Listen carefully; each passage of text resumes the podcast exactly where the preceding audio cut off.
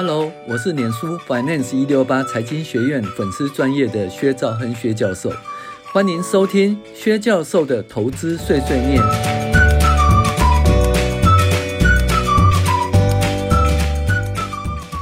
好，我们今天来讨论今天的主题哦，在约四百年前的一六二四年呢、有一个白有一个白人呢、叫 Peter Minute，他好像骗了印第安人哈，他怎么骗呢？他用二十四美元和几颗珠宝啊，跟印第安人买下整个纽约的曼哈顿岛。那你觉得这印第安人是被骗了，对不对？那如果你觉得印第安人被骗了，就大错特错了。因为如果当初印第安人将这些存呃钱存到银行定存利率百分之八，或者购买那个。标准普尔 S&P 五百的 ETF，每年有百分之八的报酬。那这些原住民到现在拥有多少呢？一一一点六兆美元。哦，呃，只要用一一一点六兆美元的一小部分，哦，就是八十亿或者九十亿美元就可以买回整个曼哈顿的，绰绰有余哈。所以呢，你就知道说一个。这个诶，我们复利的伟大的力量哈，这个故事告诉我们说，复利的魔术不可思议的力量。难怪爱因斯坦说，宇宙间最神奇的力量就是复利的力量。他甚至说，复利是世界的第八大奇迹。好，讲完呢，那你觉得说，如果什么都不作为的话，真的可以享受复利的力量吗？错，其实只能做一件事情，就是投资股票。那投资股票每年有百分之八哈的年化报酬率啊，那这两百年来呢，你投资什么最糟糕呢？就是什么现金，你呢原来的一块钱美元到现在只剩零点零点零五亿美元，那实际的年实质的年化报酬率是负的一点四。好，那两百年来，如果你存黄金一美元呢，到现在是多少？三点一二美元哦，实质年化报酬率只有零点五，百分之零点五，所以大家都觉得黄金很好，黄金很好，要投资黄金没有那回事的哈。黄金比起股票差太多了。那如果你投资债券，那一美元可以增加到一六四二美元，实质年化报酬率是三点五 percent。那投资股票呢，一块美元可以增加到一百万美元以上。实质年化报酬率是六点七 percent，所以呢，所有的投资标的来看的话，就是投资股票最好了哦。那这两两百年来呢，实质的经济成长率是三点六趴，所以你投资股票就跟着经济成长就对，而且它会它的获利会超过经济成长哈、哦。那投资股票一定要做多哦。你会讲说放空也可以啊，其实用几率来看呢，民国九十年初到现在一百一十年呢，总共二十一年，其中十六年是多头年，只有五年是空头年呐。也就是说，每四年就有一年是空头。那这四年的空头跌最多的是什么？金融海啸那一年呢，总共跌了四十六点零三呐。百分之四十六点零三，其他有两年跌了将近百分之二十，另外两年只跌百分之十左右。那多头年呢，获利呢最多是金融海啸的隔一年呢、啊，也就是 V 型反转，它获利是多少？七十八点三五啦。那再来有一年涨了三十二点三，有四年获利百分之二十左右。这二十一年来股市的涨幅总共四倍，就百分之四零二点一九。年化报酬率是六点九，这不包括平均每年百分之三的那个现金股息哦。那如果说你把股息殖利加起来，年化报酬率会超过百分之十啦。所以就投资股票就对了啦，哈，投资股票就对了。那要投资股票必须做多，但是要如何投资呢？你就立刻 all in 都买下去吗？也许有人会告诉你哈，all in 都买下去股票，我不是讲过了啊，哎，随便买，随时买，不要卖吗？但是投资个股有风险呐。那例如说，生态哦，它是一家做呃 monitor 哦，不是，它是一个安全监控系统哦，它在一百零一年以前呢，获利都不错，而且每股盈余都维持在八块钱以上。那股价维持在八十块到一百二十块之间，是很稳定的一家公司。你看哦，每股盈余八块钱，然后股价是八十块到一百二十块，其实还好啦哈，不贵。尤其八十块的话，八块钱只有十倍本利比哈。但是安全监控产业受到中国大陆的低价竞争啊，整个获利就往下滑，甚至产生亏损哈。那股价就从了八十到一百二十块跌到二十块附近了。那这么资优的安全监控股啊，也会因为产业的整体下滑和个别公司的因素啊，股价从一百二十块跌到二十块，跌了百分之八十三哈。所以呢，你投资个股问题真的是很大哈，可能会买错。纵使很好的公司，它未来因为这竞争的因素、产业的因素、公司的经营决策而导致哈大幅下滑。另外一家公司呢，就复兴航空啊，那你买了。生态还好，至少二十块，而且万一转型成功呢，股东的亏损还可以再降低哈，补一些回来。但是如果你买到复兴航空，你的投资就泡汤了。那这家公司呢，因为灰安的因素及大笔的飞机投资啊，周转不灵下市了。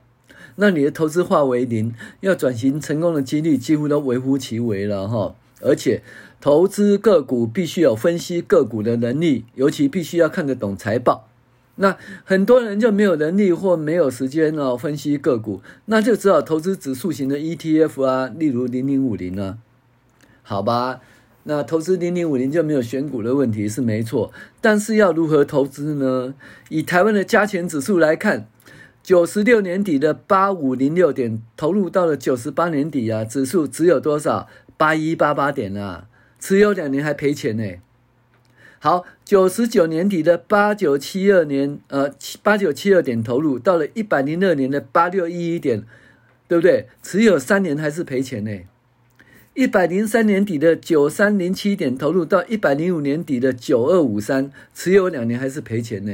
所以呢，你说，哎，最后当然会是赚钱的啦，哈，因为整个股市到时候到一万八千多点哦。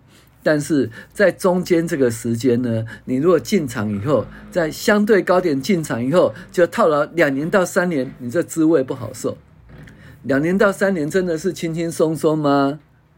哦，大概大家应该知道哈、哦，这个赔钱的一个伤心的程度，哦，是赚钱的获利的快乐程度的两倍啊。所以呢，你赔个两三年，绝对不是轻轻松松哈，而且压力很大，甚至你可能会赔本卖出了。那怎么办呢？就要避免哈，在高档买进啊，避免在高档买进啊。怎么办呢？定期定额是不错的方法哦，也不用判断多头年还是空头年。由于定期定额呢，每次投入的金额不大，所以买了就盖盖牌啦，可以不用看，直到十八年后。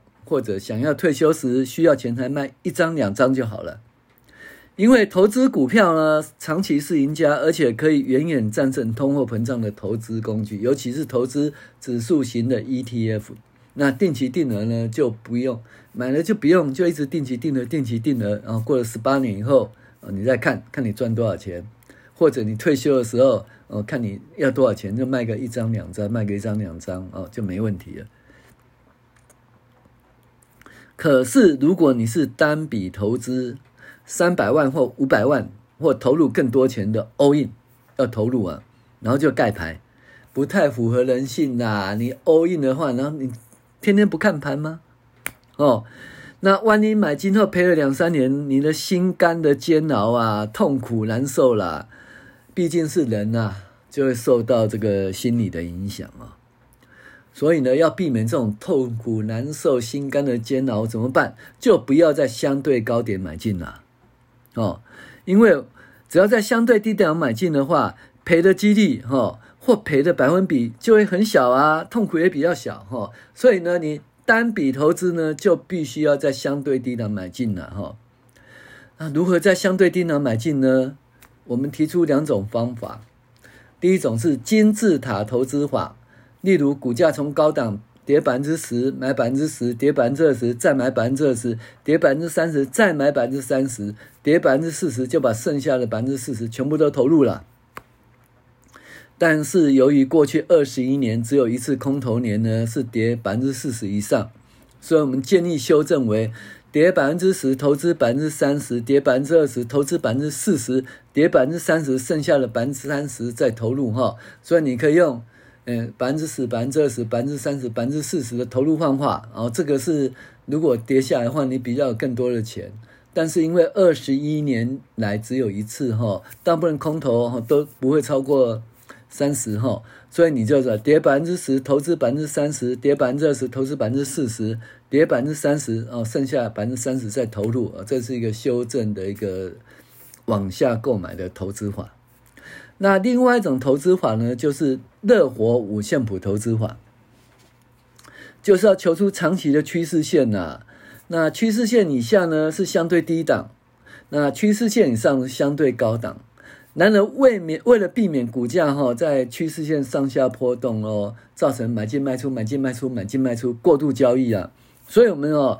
建议说，在趋势线下面加两条线，也就是说，趋势线下面减一个标准差，叫做相对悲观线；趋势呃趋势线下面减两个标准差，叫做悲观线。然后在趋势线上面呢，加两条线，趋势线上面加一个标准差，叫做相对乐观线；趋势线上面加两个标准差，叫做乐观线。然后大家只要在一个相对悲观线以下呢，就可以投入百分之四十啊；到了悲观线以下，就可以投入百分之六十，全部都投入啦。当然是存股的话，在低档买进就 OK 了。那反正你在低档买进就盖牌了，对不对？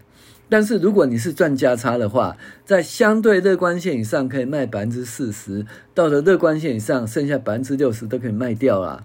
那这就是很简单哈，呃的抓到低点的投资方式哈。那所以，我们今天跟大家讲说，如果你要打败通货膨胀，就是买股票，哦。但是买股票一定要做多，因为每四年呢才有一次空头啊，要三年多头，一年空头啊。所以呢，买股票一定要做多哈。但是呢，有问题就是说，我们建议说，你如果没有时间去做股票的话，你就不要买个股，你买 ETF，哦。指数型的 ETF，那指数型的 ETF 还是会有个问题哈，如果定期定额就没问题啦。可是如果你想买单笔或者要投资比较多的钱的话，那一定要找到相对低点来投资啦。